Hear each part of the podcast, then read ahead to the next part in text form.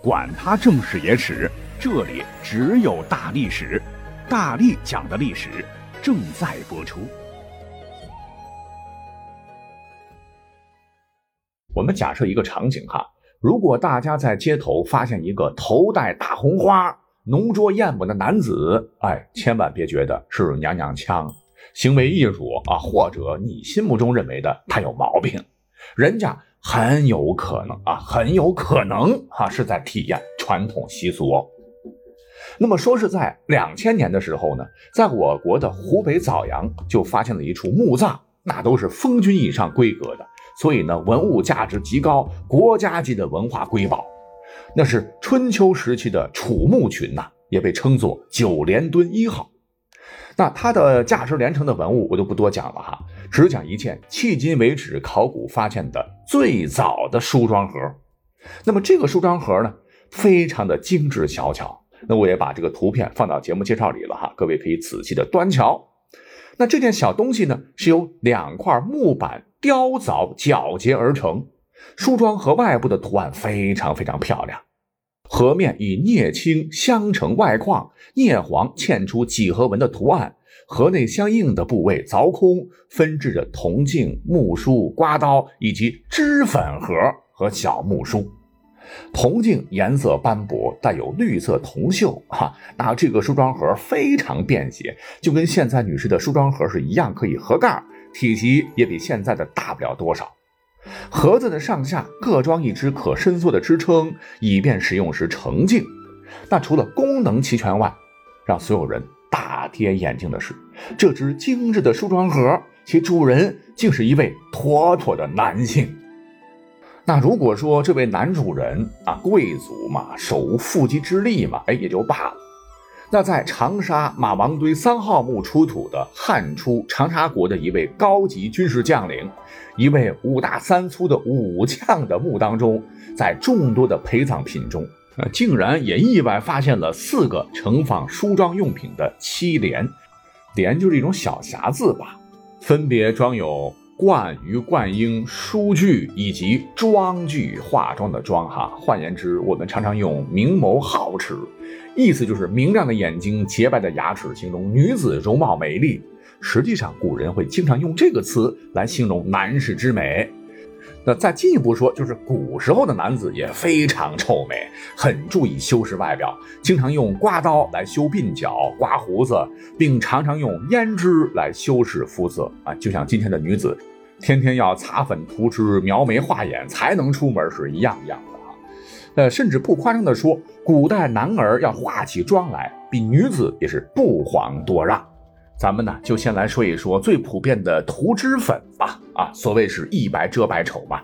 那古代男子为了达到肤色白皙、宛如珠玉的程度，那真是无所不用其极。那他们为什么有这种独特的需求呢？你看我们现在，呃，古天乐的皮肤黑黑的啊，非常健康，这不好吗？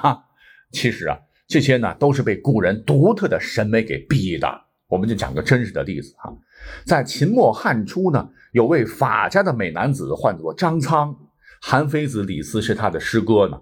因为有一回违法被判了死刑，要当众被咔咔咔砍成几截。行刑那天，他衣服全都扒光，全身赤裸的，强制趴在砧板上。那正要行刑时，哎，恰巧监斩官是刘邦的好兄弟王陵看到了。哎，他是眼前一亮啊！这这这小伙子身材魁梧不说，满身白皙白皙的皮肉，那真是美极了。这么好的一副皮囊，死了就太可惜了。赶紧刀下留人，立即请求刘邦对其宽大处理。从此以后，本来是必死无疑的张苍，竟然因为皮肤白皙而死里逃生。替刘邦建功立业，扫平燕王臧荼叛乱，校正九章算术等，后被封侯，成为了大汉的丞相。但是我猜想呢，张苍的脸应该也是很白的、很漂亮的，按照古人那个标准哈，所以呢，他应该也是很注重自个儿妆容的，要不然他也不会被列为古代十大帅哥之一。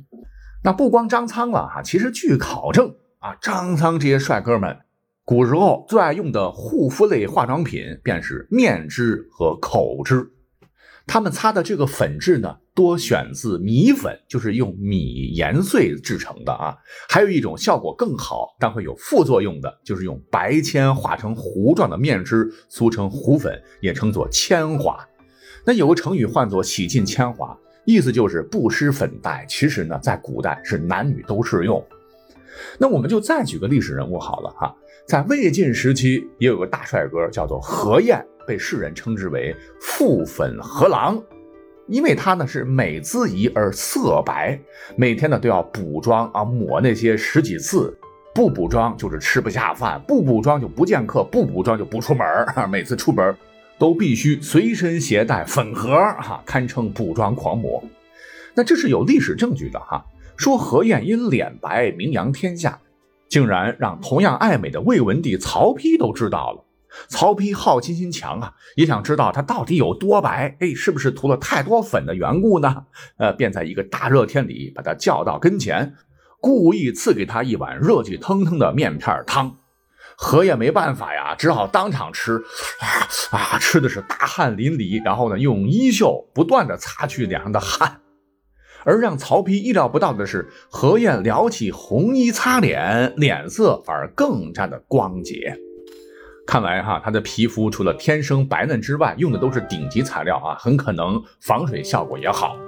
那这个何晏不是魏晋时的人吗？魏晋风流啊，在历史上不光那方面是比较混乱，而且当时的男子都特别喜欢嗑药，嗑什么药？就是服五福散呐。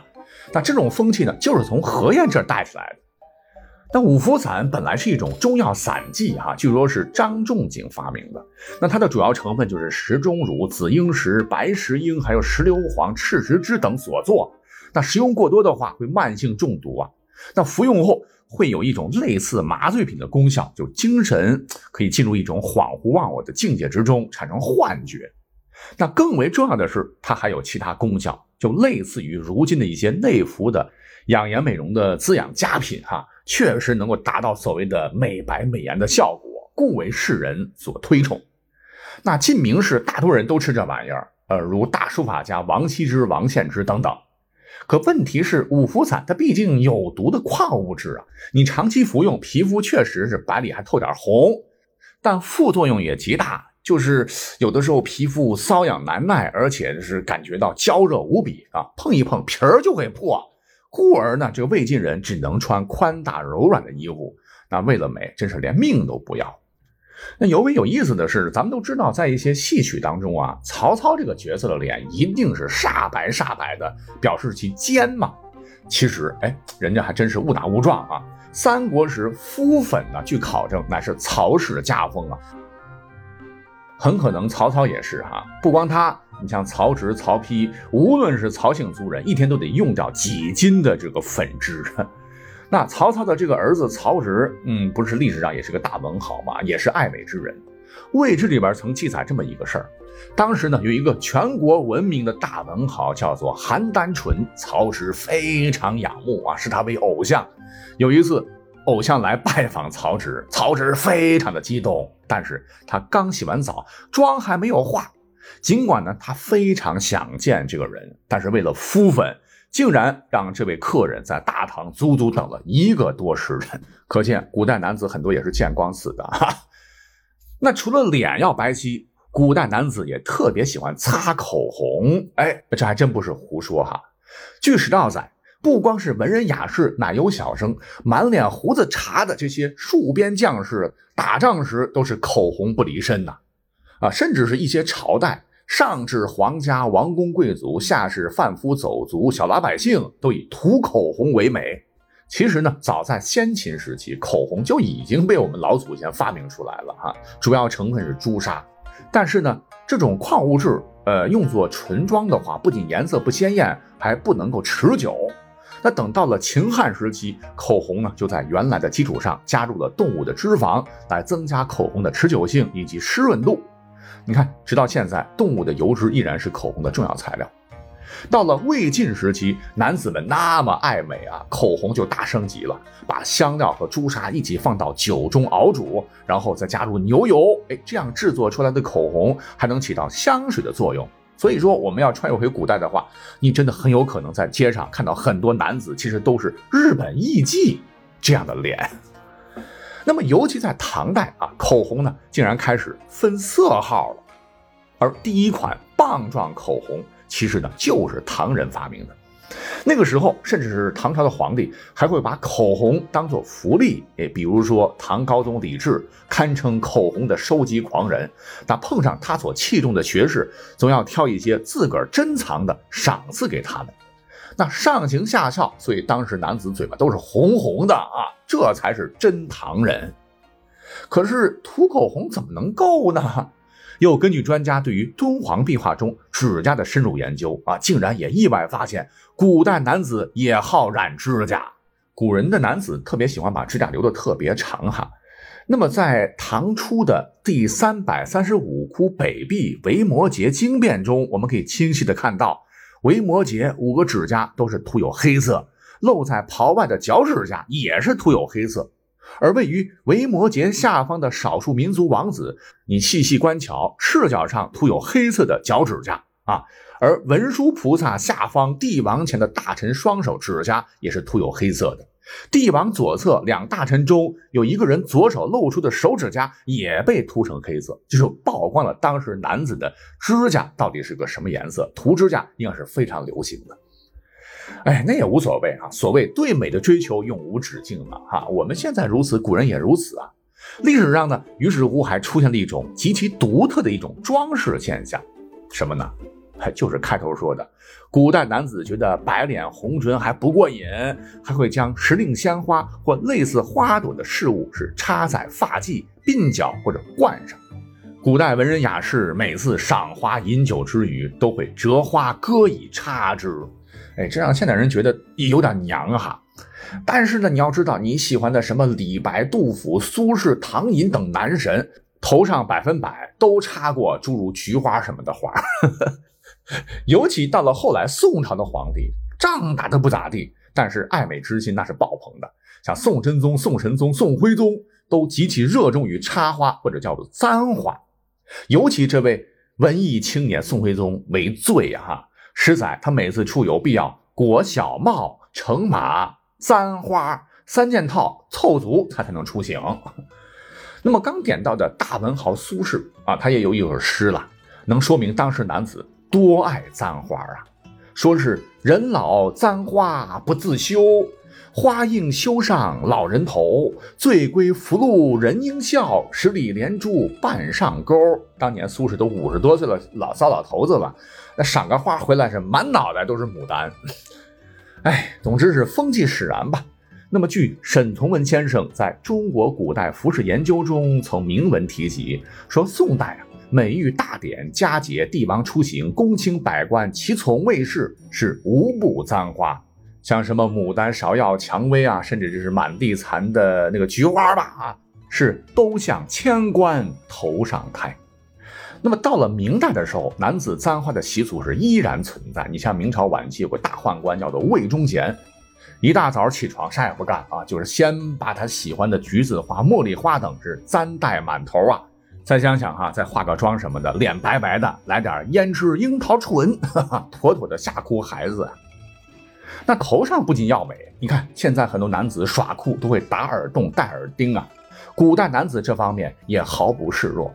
不过呢，他们似乎看不上耳钉这种小东西，是专门设计了一种耳饰，叫做耳阵，就是用玉、琉璃之类的漂亮石头做成的，用于充塞耳孔，后悬于耳畔，看起来非常有气质的说。但是这些对于古代男子们就够了吗？不啊，远远不够，还有更加重口味的。古代男子为了让自己更美、更有品位，还会纹身。哎，纹的可不是什么左青龙、右白虎、关二爷什么的，人家纹的都是诗情画意、亭台楼榭的这种泼墨山水画，甚至呢还会把唐诗宋词从脖子梗子一直纹到屁股、四肢、全身，真是让我等现代人望尘莫及哈。那么如今的一些男子，他过度的追求美白纤瘦，哎，说实话，总给人一种性别错位的感觉哈。古代这样的例子也是举不枚举。你像是有一段时间吧，因为国君好细腰，导致很多男子趋之若鹜，那要想瘦腰，就要先减肥；想减肥，就要管住嘴。硬是那个时候将一日两餐改为了一日一餐，拼死命的束紧腰部，导致很多男子都变得病弱不堪啊！甚至是有的时期吧，还流行过男子穿女装不爱武装爱红装的潮流，在我们现代人看起来实在是太 另类了哈！因为篇幅关系，咱们下次再聊。